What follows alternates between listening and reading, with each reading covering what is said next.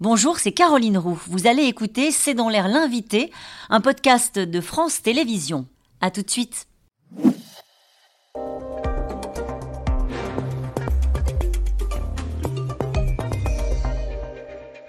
Bonsoir à toutes et à tous, bienvenue dans C'est dans l'air. Mon invité ce soir est Hugues Pernet. Bonsoir. Bonsoir. Merci, d'avoir accepté cette invitation. Vous signez un livre pour l'histoire. Ça s'appelle Journal du premier ambassadeur de France à Kiev, parce que c'est ce que vous avez été de 1990 à 1993. Et juste avant de débuter l'interview, vous me disiez, ce que je raconte dans ce livre, on ne l'a jamais raconté. Et on va le, dérouler le, film avec vous, euh, avec une toute première question. Vous arrivez à Kiev en 1990. Euh, dans la République soviétique d'Ukraine, hein, on en est encore là. Euh, vous étiez à Washington et là, vos collègues vous disent donc on t'envoie à Kiev, c'est un enterrement de première classe. Ça pose euh, un peu les conditions dans lesquelles vous arrivez. Absolument, mais en même temps, notre ambassadeur à Washington, qui était un vétéran de l'URSS et de la conférence d'Helsinki qui visait au rapprochement entre l'Union soviétique et le monde occidental, avait compris que c'était aussi un aboutissement de ce processus et que ça voulait dire qu'il y avait quelque chose peut-être à faire. Qu'est-ce qu'on vous demandait là-bas? Tout simplement d'inventer la diplomatie française en Ukraine.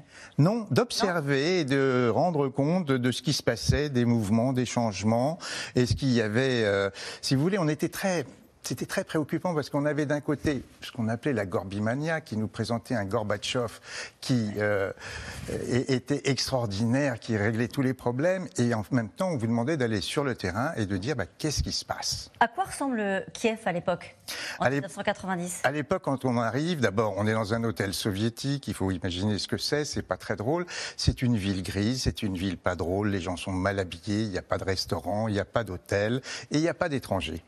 Et à l'époque, l'Ukraine est un élément majeur de la puissance euh, du bloc soviétique et de l'Union soviétique. Absolument, c'est la deuxième république du RSS. Avec, à l'époque, on comptait 50 millions d'habitants. Maintenant, on en compte un peu moins. C'est tout. Elle a toujours 660 000 kilomètres carrés. Enfin, à l'époque, c'est ce qu'elle avait, et c'est donc plus que la France. C'était un pays qui était l'équivalent de la France. Qui était puissant économiquement?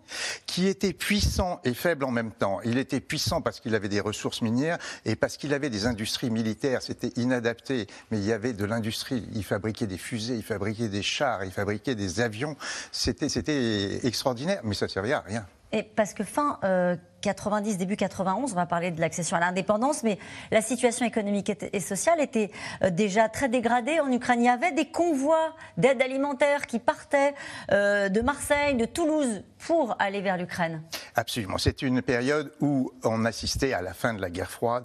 L'URSS était exsangue elle avait tout monopolisé, elle avait monopolisé toutes ses ressources pour l'armée, et de ce fait, rien n'avait été fait pour l'industrie, l'agriculture. Mais l'Ukraine est exsangue, mais beaucoup moins que la Russie. Alors, quand on lit votre livre, on va y venir dans un instant, on se dit que tout était écrit.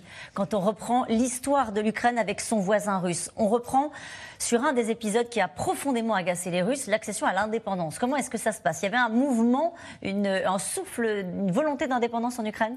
Alors d'abord, le mouvement d'indépendance lui-même, c'est on coupe le nœud gordien qui reliait l'Ukraine de manière inextricable depuis des siècles, euh, au degré ou de force, à l'Empire tsariste, à la Russie. Donc c'est quelque chose de totalement extraordinaire, de traumatisant pour tout le monde il y avait un, mouvement, c'était à la fois, il y avait un mouvement indépendantiste en Ukraine occidentale.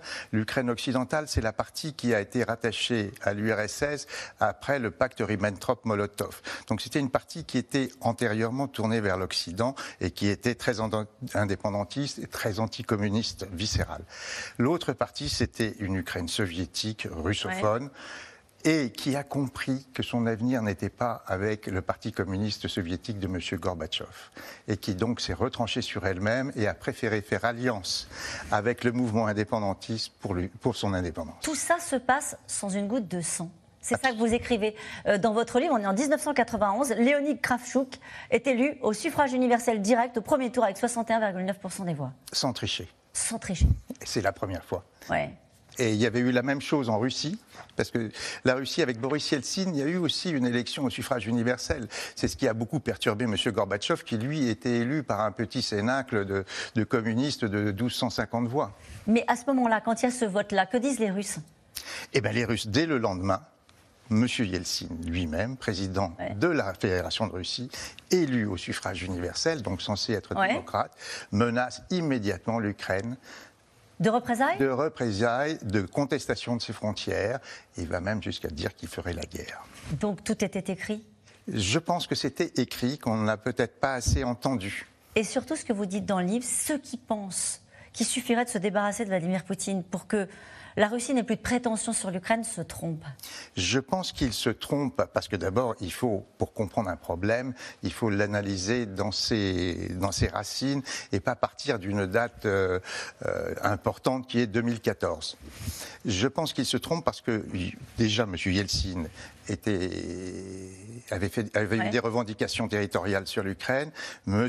Poutine, en fait, a réalisé ce que M. Yeltsin n'avait pas pu faire. Euh, ce qu'on réalise aussi dans ce livre, c'est que là aussi c'était écrit, euh, la relation entre les États-Unis et l'Ukraine euh, au détriment, si on parle juste pas de l'ensemble de l'Europe, mais de la France, euh, de la France vis-à-vis de l'Ukraine. En gros, les Américains étaient très allants vis-à-vis de cette nouvelle euh, République indépendante d'Ukraine, alors que les Français étaient plutôt en retrait. Pourquoi? Alors d'abord, les, les, Américains réalisent une percée diplomatique extraordinaire. C'est-à-dire qu'ils vont tout de suite rencontrer ce nouveau président. Absolument, mais parce qu'ils comprennent très bien leur intérêt.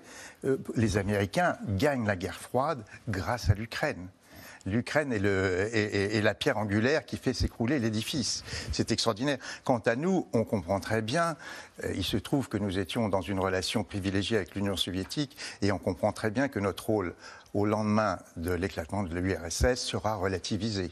On est embarrassé? À Paris? Oui. Je pense qu'on sait qu'on risque quelque chose et on essaye de faire ce qu'on peut, mais euh, voilà.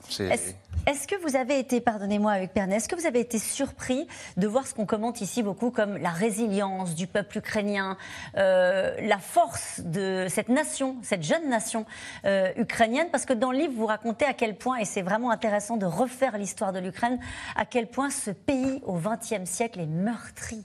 Absolument. vous pouvez nous refaire un déroulé Ça a été un pays traumatisé pendant tout le XXe siècle, on ne se rend pas compte ils ont perdu des millions d'hommes.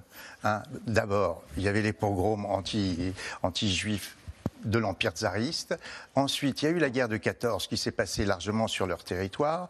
Ensuite, ils ont négocié avec les Allemands le premier traité de Brest-Litovsk, parce qu'il y en a deux pour leur indépendance. Mais il se trouve que les deux traités de Brest-Litovsk qui leur accordent l'indépendance sont annulés par le 11 novembre 1918, par l'armistice.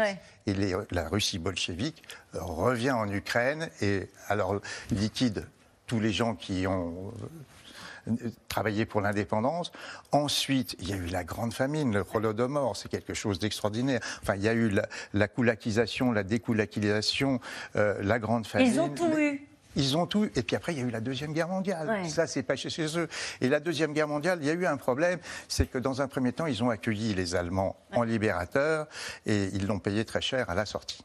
Et aujourd'hui, un an après le début de la guerre, je voudrais que vous écoutiez ce que dit Volodymyr Zelensky à son peuple.